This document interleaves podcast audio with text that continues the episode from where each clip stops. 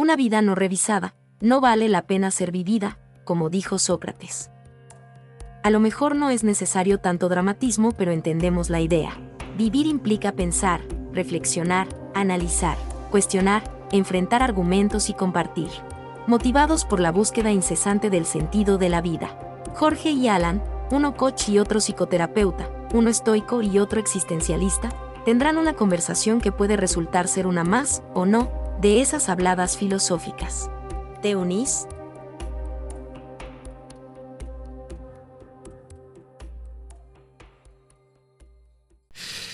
Ok, este tema se tenía que hablar y es momento de ser hablado.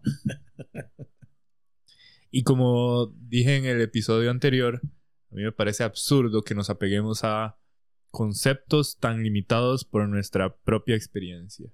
Y sí, este, como especie social pasa de una generación a otra y como la mayoría de veces ni siquiera cuestionamos de dónde, cuál es el origen. Mm.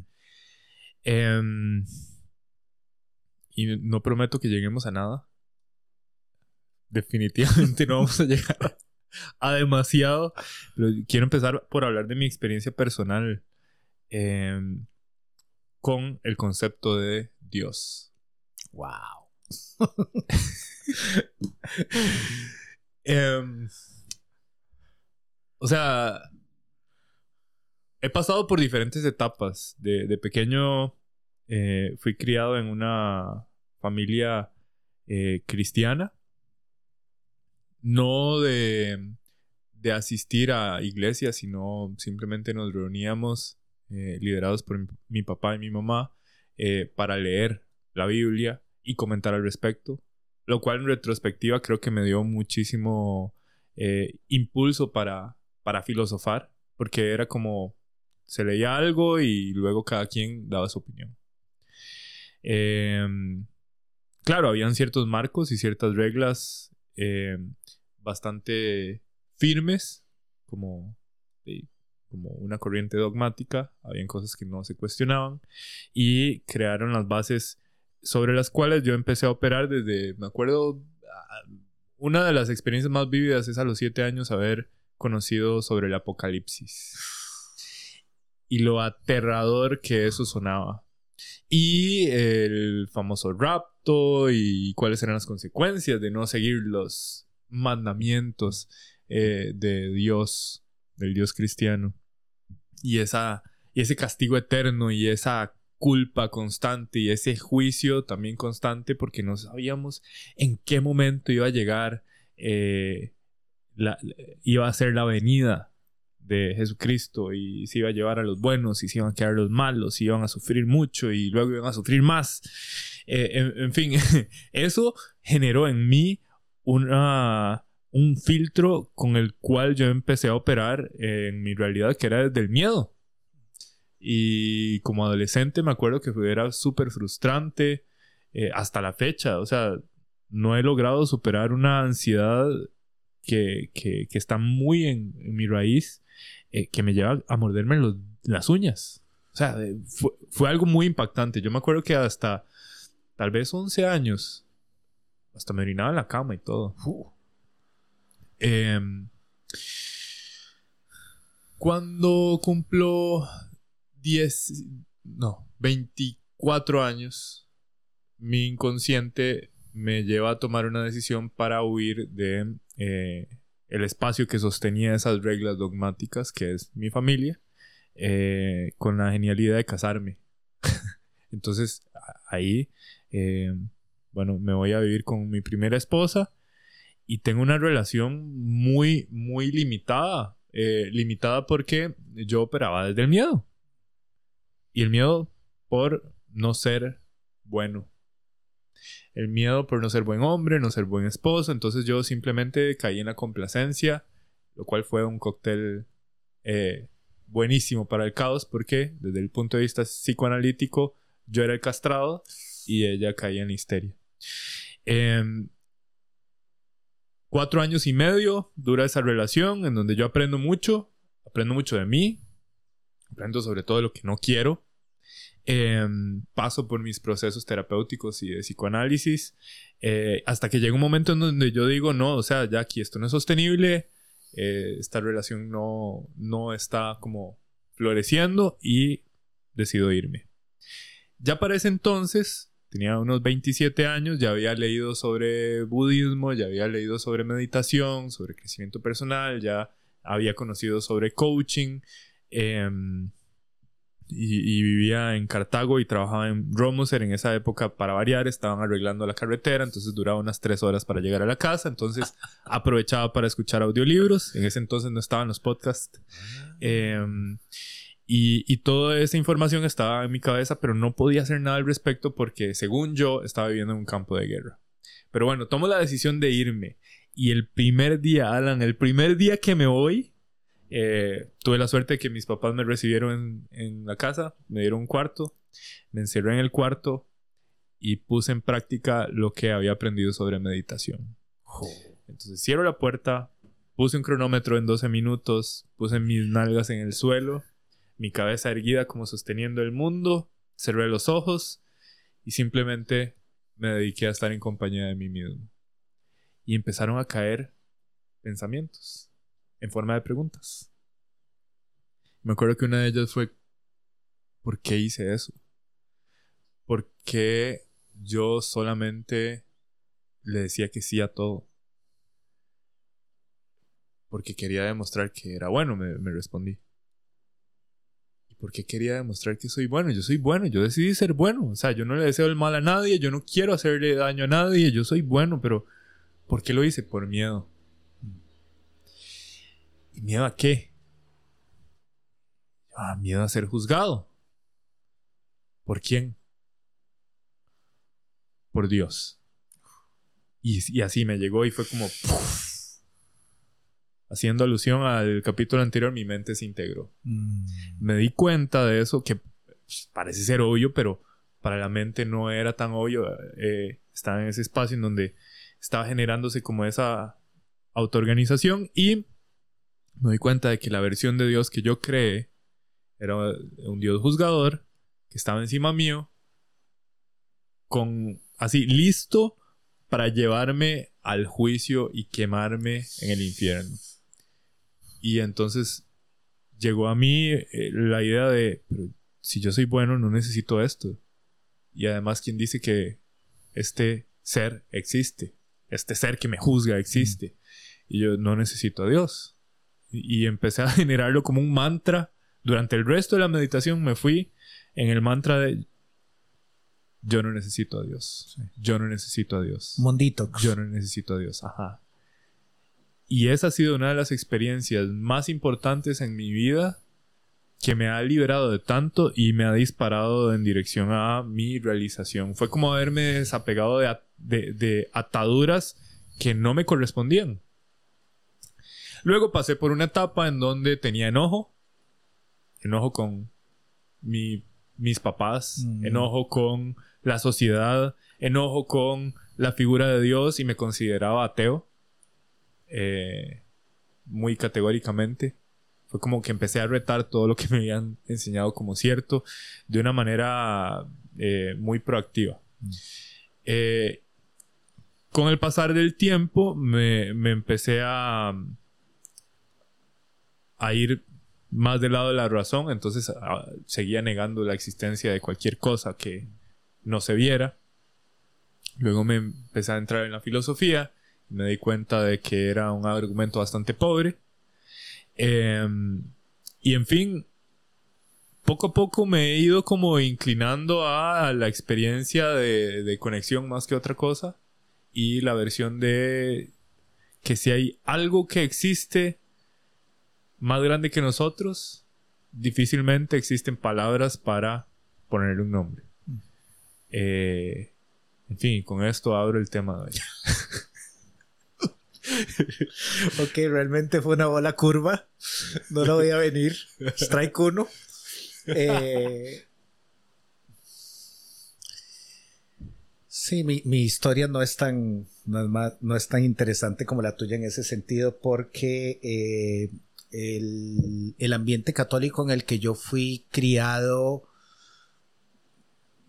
me parece que no, no, me parece, no lo sentí, a ver, ¿cómo digo esto sin que suene como que me estoy contradiciendo de otras cosas que he dicho? Yo no sé si es algo propio el catolicismo, Jorge, porque no lo sé. Pero me parece que el catolicismo te permite sentir que tenés alguna relación con eso y que esa relación no sea muy cercana. O sea, tengo como el feeling de que la gente que creció en entornos cristianos, evangélicos, más protestantes, o sea, me parece que se había casi, yo creo que me atrevería a decir una militancia el cristianismo. O sea, te, tenés que vivirlo, tenés que pasarlo por el cuerpo. el como más de culto, tal vez. Sí, el catolicismo, al menos como yo lo viviera, como dice, sí, yo soy católico y, ya, digamos, no, no, como que no me pedía demostrarlo. Es solamente para poner el check cuando haya formularios. Es algo así, o, así se sentía, ¿verdad? Eh, a mí a mí en mi adolescencia, eh, más bien creo que por el tipo de música que yo escuchaba, más bien, o sea, yo necesitaba de la existencia de Dios para justificar la maldad y lo satánico y el diablo y el infierno que era básicamente de lo que se alimentaban todas las letras de la música que yo escuché, ¿verdad? O sea, durante toda mi adolescencia. Entonces, como yo suelo decirle ahora a alguien, Dave, vos no puedes creer en el diablo si no crees en Dios. Exacto. Veis que no, veis, son, son un combo. Los dos son combo, ¿verdad? Jung lo va a resolver de un modo bastante heavy, tal vez en algún momento valga la pena. Ir Es muy controversial. Eh, entonces, lo que te quiero decir es que la idea de o el cuestionamiento sobre la existencia de Dios en mi historia tuvo que esperar mucho más tiempo que en el tuyo. O sea, para mí era como, hey, sí, tal vez sí, tal vez no. ¿Me entiendes? O sea, como no, no me sentía demasiado convocado a resolverlo. Ajá, no era un asunto. No era un asunto, pero eso no. Yo hoy en retrospectiva no siento que eso me volviese un ateo. Ah. Era como una nota más agnóstica, tal vez. Como en el sentido de tal vez sí existe, tal vez no existe, pero estoy en otra cosa. Que no, no, no tengo tiempo para eso. Sin embargo, sospechosamente, yo sé que eso ya yo lo había mencionado, eh, digamos, si hay, si hay un personaje en la historia que me parece interesante es Jesucristo. Como personaje, como personaje. En, en, el, en el, vamos a ver, en el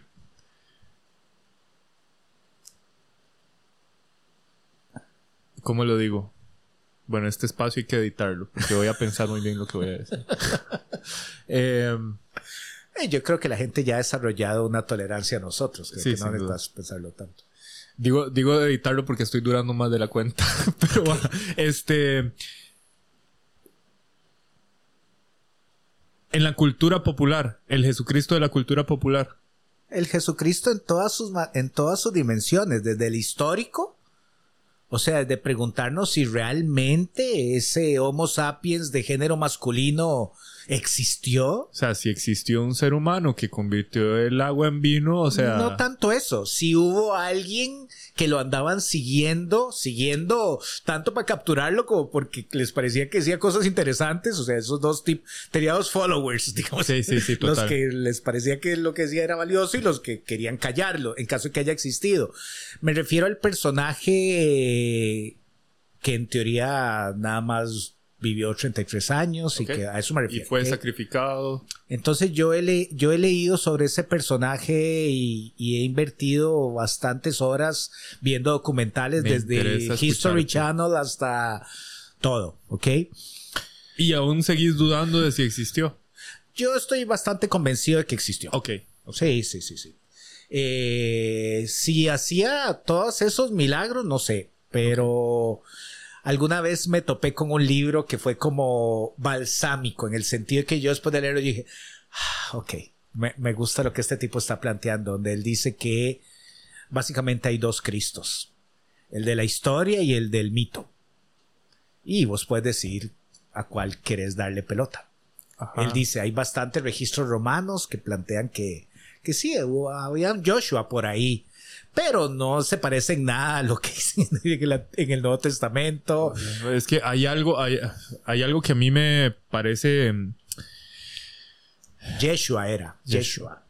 Bueno, aquí va. Y, también voy a poner este marco. Este, probablemente vayamos a hablar más de el Dios cristiano por obvias razones. De este lado del mundo, de, ese es el que se habla. Eh, si, si, si existe un ser superior llamado Dios, eh, bueno, eso, eso también va a dar, esta va a ser la primera parte de una conversación más larga.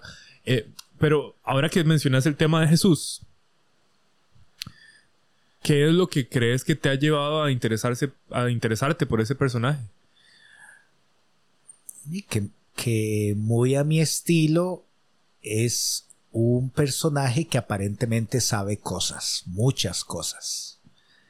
Y son cosas que aparentemente son muy útiles, no solo para la vida cotidiana, sino para, digamos, como para el afterlife. En caso ¿Y, ¿Y cuándo te empezaste a interesar por Jesús? Sí, yo pues diría que o sea, recuerdo que en mis 20 me leí el Evangelio según Jesucristo de José Saramago, que es un mm. texto muy controversial, me gustó mucho.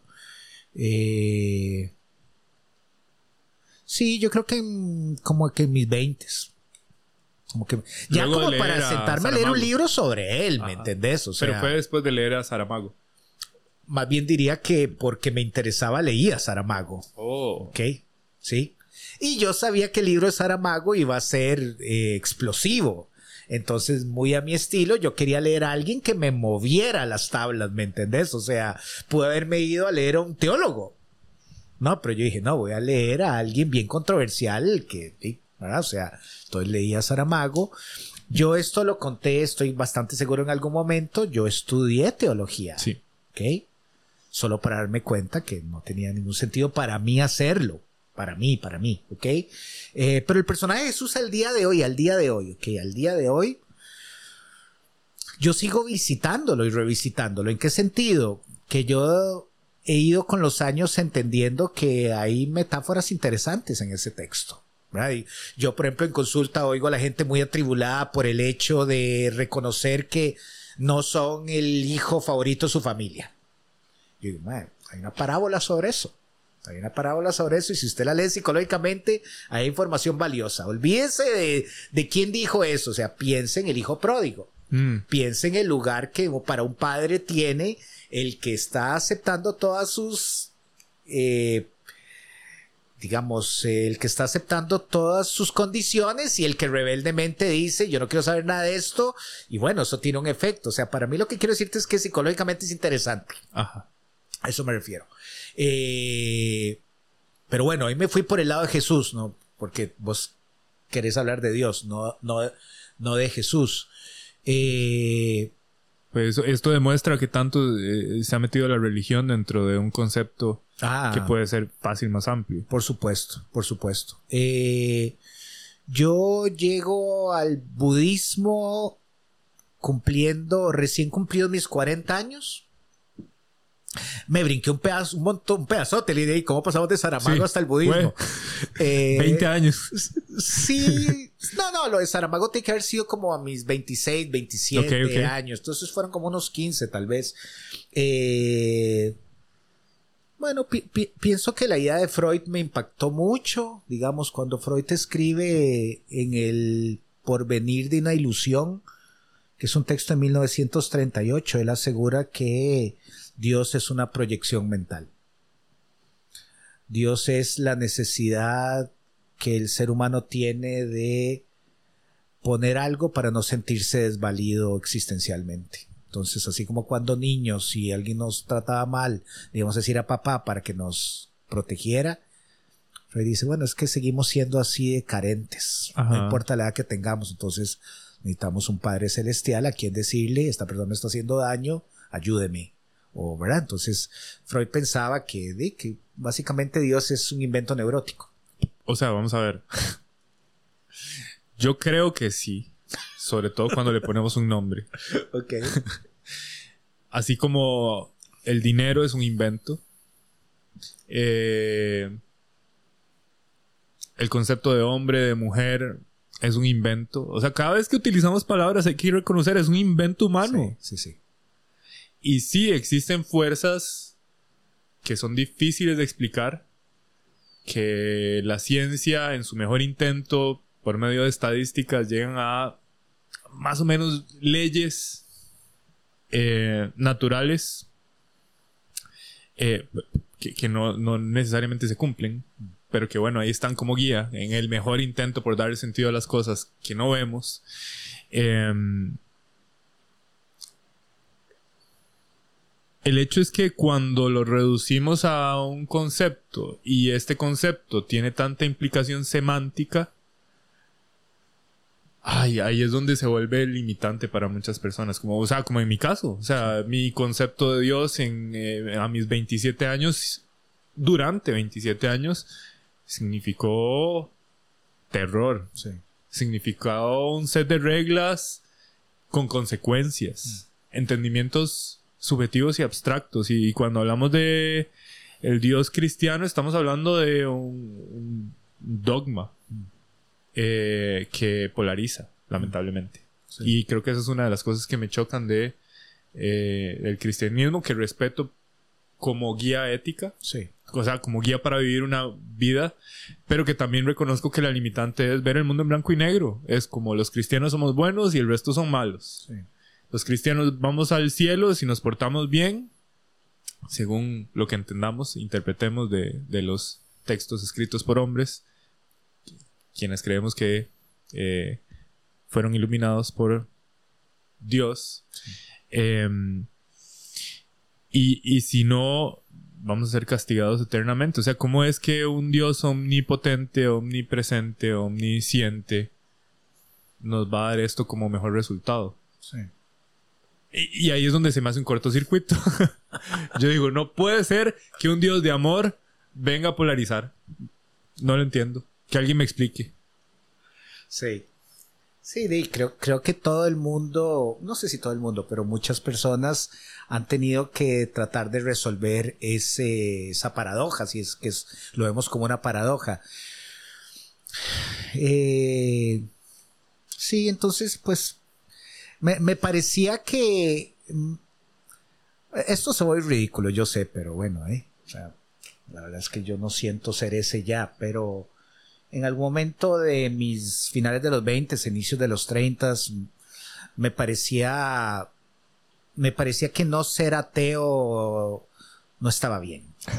Ser ateo era cool. Sí, me, parecía que era, era, digamos, insostenible una búsqueda filosófica si estaba acompañada de una, de fe.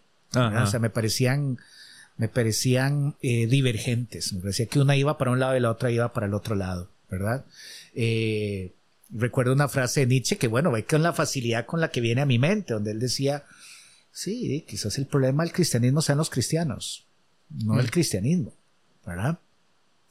Nietzsche se detuvo en algún momento a preguntarse, él llega hasta comparar el cristianismo con el budismo, para terminar definiendo que a él le parece mucho más humano el budismo que el cristianismo.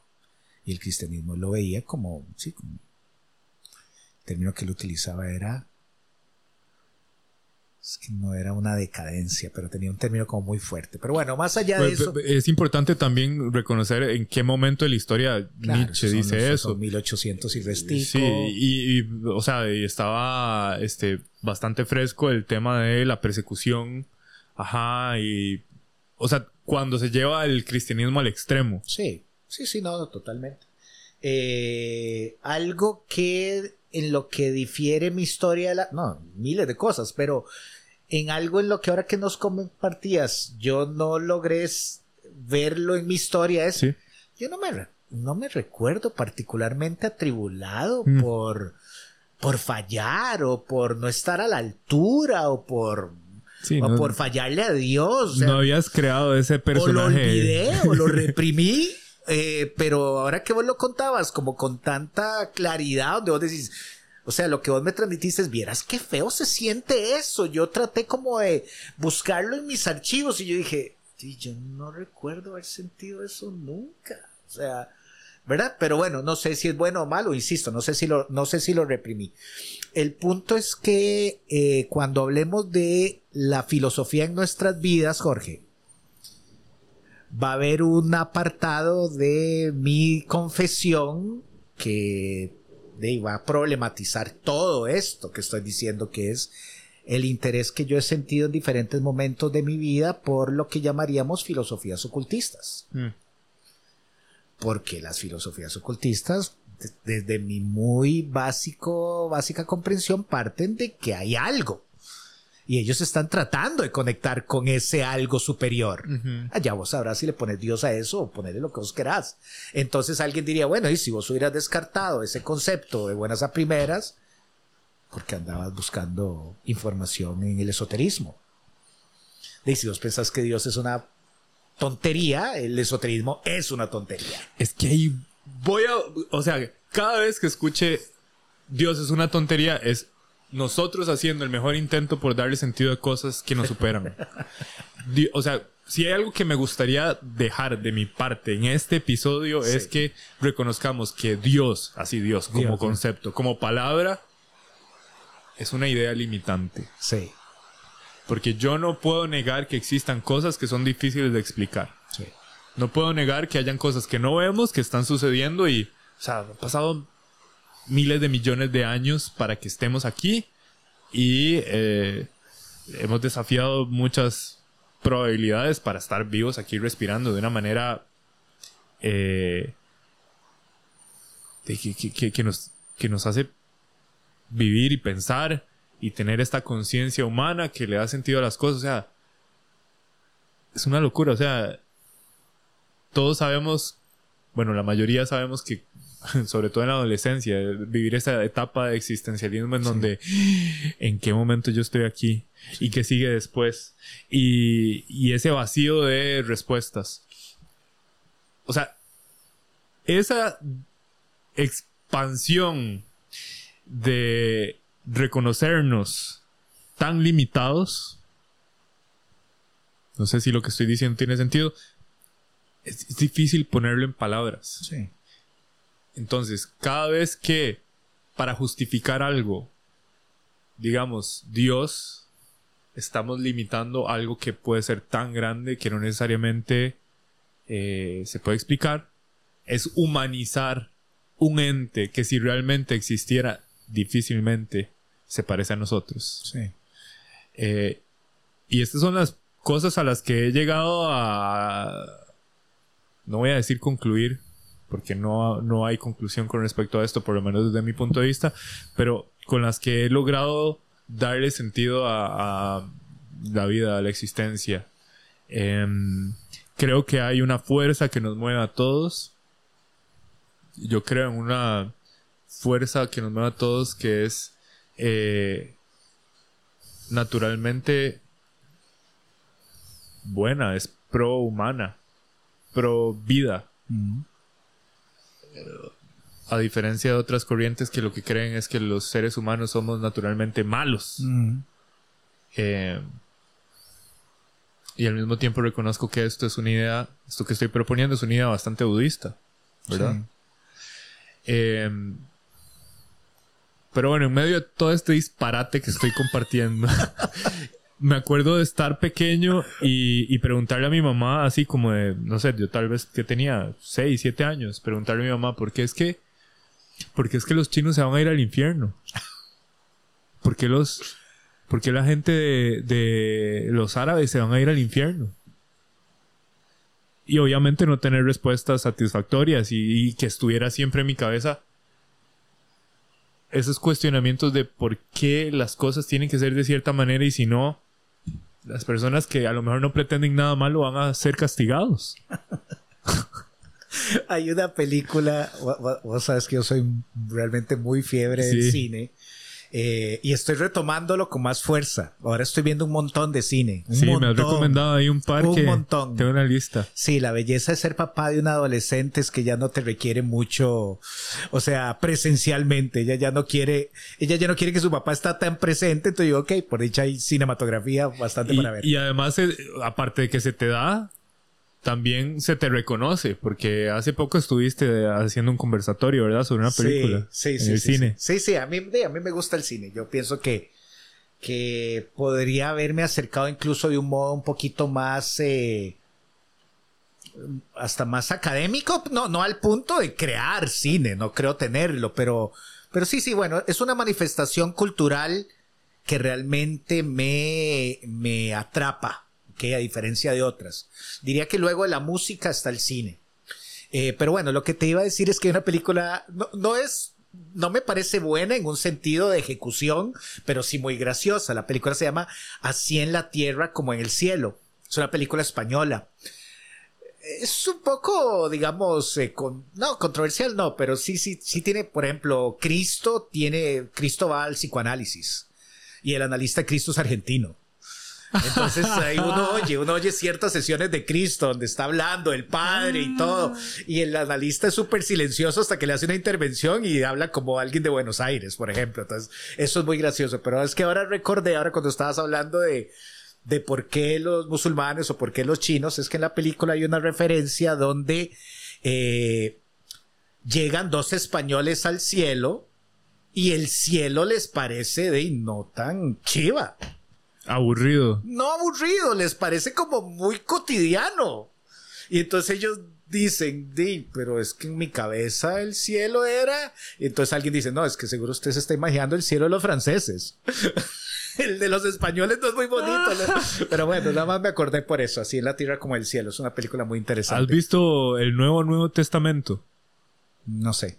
Es del mismo director de, de Mr. Nobody. No creo. Mr. Nobody sí, pero no. Ah, no esta película es buenísima, buenísima. Es una realidad en donde eh, Dios tiene una hija. Y esta hija tiene como, ¿qué? 10 años. Y se revela. Ay, qué bueno. El hermano se llama, bueno, le dice JC al hermano, Jay-Z, obvio. Claro. este, él- la hija se revela y lo que hace es hackearle la computadora con la que Dios controla todo. Porque Dios es un jodión, entonces hace que la fila de la izquierda se mueva más rápido que la tuya, que la tostada caiga del lado Sí. de la jalea. Eh, o sea, eh, a eso se dedica. Dios es Murphy. Ajá, Dios sí, es sí, básicamente. Y eh, ella lo que hace es hackear la compu y le manda la fecha de defunción a todo el mundo por mensaje de texto. Ah, qué bueno. y Qué bueno. era que bueno. Uy, tengo que verla. En esta película, así como la- así en la tierra como en el cielo, hay un momento donde Cristo se, se topa a su papá, a Dios, leyendo a Nietzsche. Y entonces le dice, papá, pero ¿cómo usted está leyendo a Nietzsche? Y entonces él dice, ¿pero por qué? Dice, "De, tal vez no has llegado a la parte del libro donde él asegura que estás muerto. Le dice, no, claro, ya, ya, ya solo leí. Entonces le dice, ¿pero por qué lo seguí leyendo? Y dice, porque Sí, porque tiene sus buenos argumentos. Entonces, Claro, claro. bueno, la película es muy fascinante. Pero bueno, al- al- al- lo, lo- lo que quería decir al respecto es que es, esa llegada al budismo que digo, a mí me representó un esfuerzo grande porque muchas de las ideas del budismo para mí digo, si trascienden lo metafísico, o sea, están como en lo meta metafísico. Pero me sedujo otra cosa, Jorge. Y yo creo que eso me ayudó a hacer las paces con, digamos, con el concepto de religión en general. ¿Verdad? Que sí siento que es algo que durante yo, durante muchos años yo sí me presentaba como un adversario.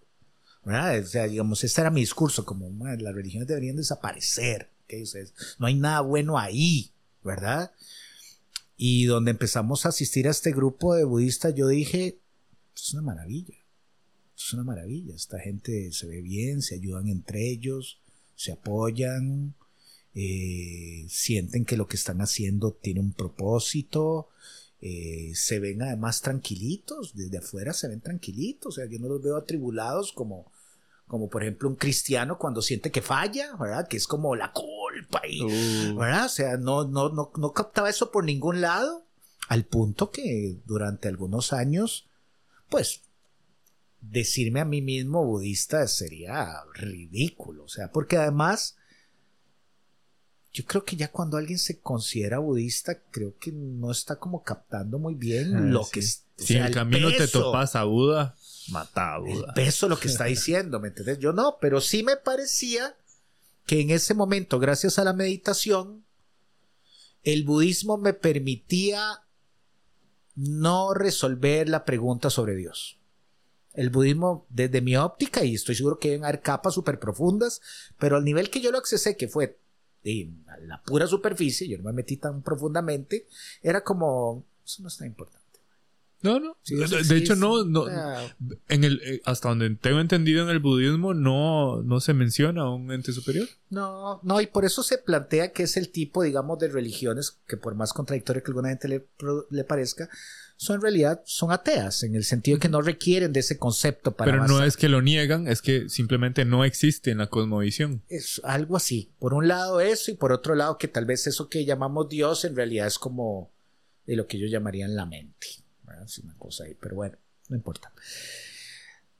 Ya luego el budismo empezó a perder fuerza en mí, digamos como que ya yo después dije, bueno, voy a seguir meditando, me parece que es una práctica interesante. Eh, pero ya no sentía como ese nivel de conexión con, con, Sí, es que hay ideas del budismo que me parecen gigantescas. O sea, realmente donde a mí alguien me dice, pero ¿vos crees que uno puede reencarnar?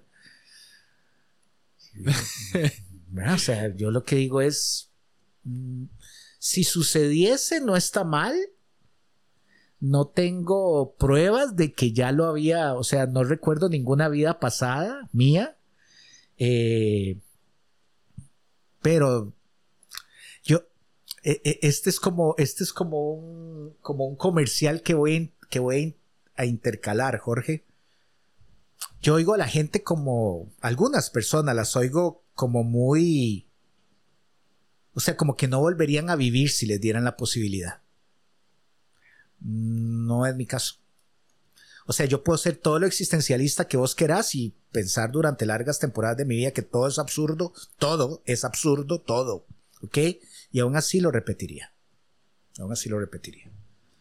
O sea, como Wow. experiencia, como experiencia de aprendizaje, a mí me ha parecido interesante, aunque hay momentos donde digo esto es demasiado pesado. ¿Ok? Pero nunca, o sea, cuando yo oigo a alguien diciendo, yo no traería un hijo porque nunca he sentido eso en mi vida. Nunca, nunca he, o sea, además en mi cabeza pienso que cada etapa es un desastre. O sea, no creo que el siglo XX está mejor que el XXI o el XIX mejor que el XX. Bueno, Los- y- sí, o sea, y más bien hoy estamos más cómodos que nunca, entonces. ¿verdad? Entonces no me convence mucho la idea de traer a un niño a este, a este infierno. Como bien decía Sartre, bien por Sartre, pues realmente está bien resuelto. El infierno son los otros. El infierno son los otros. El infierno es, el infierno es esto. El infierno es estar acá. sí, sí, sí. lidiando con, con expectativas, lidiando con fantasías, con, ¿verdad? Ok, pero bueno, te decía que ya luego yo me salgo del budismo, no, no me traigo su cosmovisión, digamos, mm, no, no, no veo las cosas a propósito del concepto de karma o me parece súper valioso lo que ellos aseguran de que si uno aprendiese a ser un poquito más compasivo, las cosas tal vez irían de un modo un poco más armónico, hablando del concepto de armonía que mencionaste en el episodio anterior, pero siempre con una sensación de si eso tiene algo que ver con Dios o no, no estoy tan interesado, ¿verdad? Y luego llego al. a- de, me tropiezo con Jung. Y yo creo que esto lo mencioné porque debo ser honesto. Pese a que la imagen del colega Jordan Peterson no me gusta en lo absoluto, alguien diría, bueno, habría que ver qué te remueve. O sea, que, que especularmente ves que te hace ese ruido. Voy a, voy a incluirme. Ok, eh, fue gracias a empezar a escucharlo a él que yo dije, voy a entrarle a Jung. Voy a entrarle a Jung. Sí, él es súper jungiano. A Jung nunca le he entrado, en serio. Y bueno, le entré hasta, hasta donde pude entrarle. Eh, Jung, Jung, para efectos prácticos, es un cristiano. Pues no será el cristiano Ajá, el que- tradicional. no, no es el cristiano que vos y yo conocemos. Pero hey, Jung hace referencias cada tres párrafos al concepto de Dios. Él lo, él lo resuelve de un modo muy gnóstico. O sea, y, y obviamente lo estoy reduciendo, pero al ridículo. O sea, estoy haciendo casi una postal de algo que es complejísimo y tal vez ni siquiera entendí. Pero lo que yo me dejé de, de, de como esa teoría es, vos sos Dios. Mm. Entonces, ¿por qué lo andas buscando afuera? O sea, hay como un, o sea, germinalmente Dios está en vos. Entonces, deja de andar buscando para afuera, porque lo que tienes que ir es ir allá adentro, buscar como a reconectar con Dios y por eso el concepto de religión le gusta tanto. Y por eso lo se parece que está, está como el deseo del ser humano gregario de estar rodeado de otras personas, llámele religión a eso, pero según él, la religión más bien es como un drive. Es como un drive interno que lo que te busca, lo que te ayuda es como a conectar con Dios, pero allá adentro, no, no en el universo ni en el cosmos, sino en tu interior. O sea, Jung no tenía ningún problema con Dios. Ninguno. O sea, para él era como un must. O sea, para su teoría vos no, te, vos no puedes quitarle eso. O sea, si vos le quitas, eso es como decir, me gusta Freud, pero no me gusta la pulsión de muerte. No te gusta Freud. No te gusta Freud. Para que usted Pero entienda vamos a ver, Jung, ¿cómo se refería a Dios? Es que hay diferentes momentos, Jorge. O sea, esto sería demasiado lejos y no creo ser la persona indicada para irme deteniendo en cada uno. Pero... eh, Ok, vamos a ver, como, como en, asociación a lo que acabas de mencionar, Jung era cristiano. ¿Qué decía en ese sentido Jung? O sea, él, él nunca se, se afirmó como un cristiano. Pero cuando él se tropieza con el gnosticismo, él dice, aquí hay algo que psicológicamente me parece que tiene sentido, que que lo que vos lo que vos necesitas para integrarte, lo que necesitas para volverte como sí, como un whole, como whole no con H, Ajá, sino con ajá, W, ajá. o sea, como para completarte, Sí. ¿ok? Está en tu interior. Está en tu interior, no está afuera. Entonces, donde uno se acerca a la historia del gnosticismo, a la historia del movimiento gnóstico, ¿ok? No el que existe en este momento, sino en la historia, los gnósticos eran, eran fueron perseguidos por la, por la cristiandad más mainstream. ¿Por qué? Porque ellos pensaban que ser un cristiano es un proceso individual y interno. Entonces eso venía a cuestionar todo el concepto de tener que reunirse en algún lado para estar en comunión con Dios. Entonces, y claro, los empezaron a perseguir. Luego Jung se encuentra este concepto de los gnósticos y dice, yo psicológicamente creo que lo que los gnósticos decían es lo que tenemos que intentar. O sea, conectar con Dios. Pero, pero no el Dios de la cristiandad, sino el, como un Dios psicológico, por decirlo de alguna forma. O sea, yo no creo que él me, él me aceptase que yo dijera algo así. Así es como yo lo leo. O sea, hay un Dios psicológico. Y para él, Dios es como un arquetipo también. Y todos lo tenemos en nuestro interior para pelearnos, para creer en Él, para integrarlo, para rechazarlo. Pero ahí está, ¿verdad? Eh, es mucho más complejo que eso. Y entonces lo que te digo es que una de las razones por las que a mí más me costó recorrer, y reconozco que no me metí tampoco como en las cavernas de la profundidad, pero recorrer Jung como a un nivel psicoterapéutico, es que él habla de Dios para arriba y de Dios para abajo, de Dios para arriba y para... Y bueno, debo reconocer que cuando yo leo un texto donde la palabra de Dios aparece tantas veces, ya yo empiezo a sentir un deseo de pasar a otra cosa. Mm, Reconozco que es- esa es la reacción que me genera.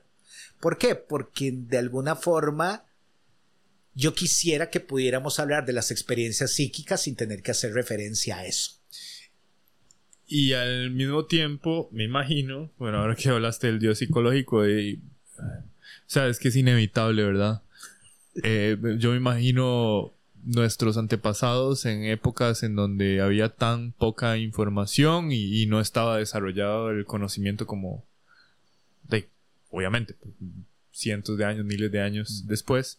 eh, cuando sucedía algo que no podíamos entender, eh, un concepto así era suficientemente confortable. Sí. Eh, entonces viene a ser parte de la necesidad humana cuando, cuando se enfrenta a cosas que no tienen sentido, que no, que parecen sobrenaturales. eh, asignarle en el mejor intento una palabra Sí. y con esto empezar a crear mitologías y eh, historias que se van preservando de pequeñas tribus a grandes civilizaciones y bueno ya sabemos la eh, el resultado de del movimiento romano impulsado por Constantino de unificar diferentes corrientes religiosas llamarle catolicismo y pretender dominar el mundo Sí. y cuando hablamos de un personaje como Jesucristo, en la parte mitológica, eh, de cómo llegó al mundo, Mm. eh, a mí también me llama la atención cómo comparte raíces con otros personajes en otras corrientes eh, místicas. Sí. Eh, y entonces, por ahí hay una película, un documental que se llama Zeitgeist. Oh, me encanta. Ajá, bueno, ahí hay bastantes referencias de, Me encanta. de cómo hay coincidencias con otras con otras historias. Sí. Casual. Algunos personajes que también nacieron de mujeres vírgenes, Mm. em, que de alguna manera fueron sacrificados por Dios, Mm. por haber, eh, para haber eh, beneficiado a la humanidad de alguna manera, etc. definitivamente es un tema fascinante. Esta es la entrada para luego seguirlo elaborando. Eh, simplemente para mí no tiene sentido reducir a un concepto, una palabra, una fuerza que nos puede unir, una fuerza que hace que las cosas suceden, sucedan como suceden, Sí. que funcionen como funcionan, que estemos aquí como una experiencia individual, pero al mismo tiempo sintiéndonos parte de algo más grande y, y construyendo y haciendo lo que hemos hecho como, como especie que me parece brutal. Eh, brutal en el buen, en el buen sentido, Claro. o sea, vamos... Masivos. Ay, Exacto, es in- monumental. monumental lo que, lo que hemos logrado como especie. Em, y bueno, por ahí eh, hay un, hay un capítulo que pueden buscar dentro de The Mind Podcast que, que dice que si creo en Dios. No, yo lo. Eh, y básicamente comparto un poema que me parece increíble, Cierto. que es la mejor manera con la que he podido eh, explicar mi relación con esa, con esa fuerza Sí. eh, más grande. Hoy no me considero ateo, No. eh, agnóstico tal vez. Sí. Eh, y sí, creo que si existe algo más grande, no está aquí juzgándonos, no está eh, dividiendo el mundo, sino más bien nos está invitando a, a vivir en comunión, eh, encontrar dentro de nosotros todo aquello que nos hace bien y, y seguir expandiéndonos. Sí, en mi caso, si ser ateo es asegurar contundentemente que eso no está ahí, no lo soy. No lo soy. Hoy no lo soy. ¿Ok? Si... O sea, pero... Pero así como no me considero un ateo, menos un creyente. ¿Ok? O sea, estoy más lejos de lo segundo que de lo primero. Y en mi caso como papá de alguien, Jorge, Mm, yo tenía que resolver de alguna forma eso para criar a alguien, ¿ok? Y lo que le he transmitido a mi hija es, usted lo que tiene que desarrollar es su conciencia. Un poco kantiano, pero, pero no en ese mood, pero lo que quiero decir es tratar de enseñarle, usted tiene que poder desarrollar la capacidad de discriminar lo que está bien de lo que está mal. O sea, eh, eh, no, usted no puede esperar 50 años para resolver eso. O sea, usted tiene que ir teniendo maquetas sobre eso y las vas a ir sofisticando de camino.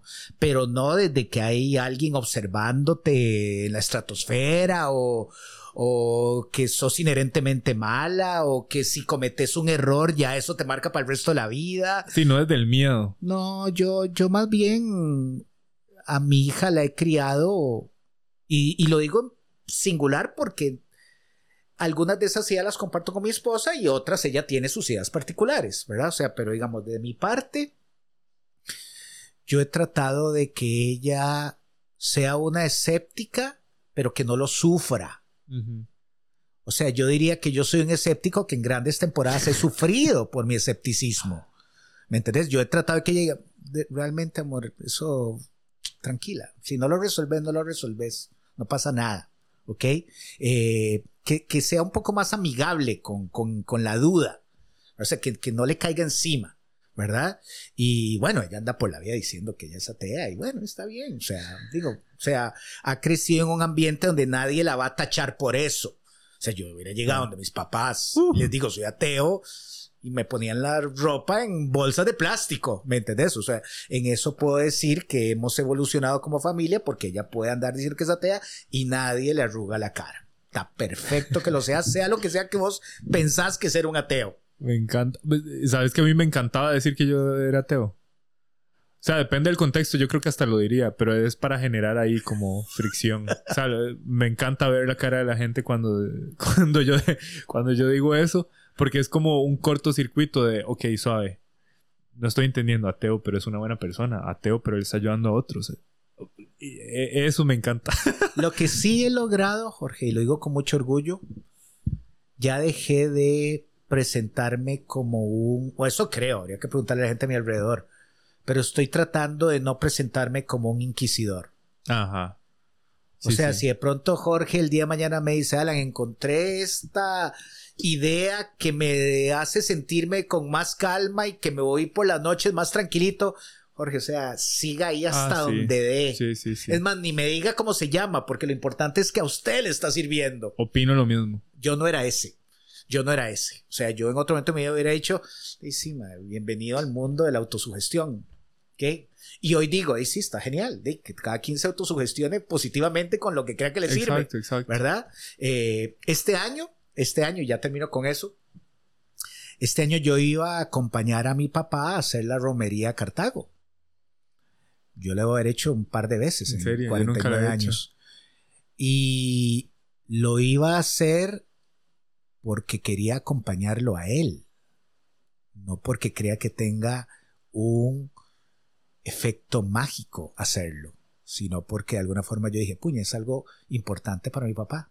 Para mi papá la romería es un evento, porque no puedo yo nada más acompañarlo. Y bueno, al final lo hizo un día que yo no podía acompañarlo y bueno, lo que fuera. Pero lo que te quiero decir es, estoy como el momento de mi vida más abierto a todo, no en el sentido de, de, de incluirlo en mi vida, sino si lo que vos crees te ayuda y no vas a, a señalar a nadie por pensar algo que vos no crees, ese es parecer un buen camino. Siga ahí. Y creo que esa es la clave, o sea, que, que tu forma de ver el mundo te sirva y no sea el filtro con el que vas a juzgar a otros. Exacto. Exacto. Hasta la próxima. Un abrazo a todos. Wow, ¿qué tal estuvo eso? ¿Qué te pareció? Recordá que el conocimiento solo es útil si se comparte. Llevamos años recibiendo ideas gigantes, de mentes grandiosas. Hoy, Alan y Jorge intentaron transmitir un poquito de eso y esperamos que sobre todo te haya encendido la chispa por la búsqueda de la sabiduría. Aquí continuaremos resolviendo este y muchos temas más. Hasta la próxima.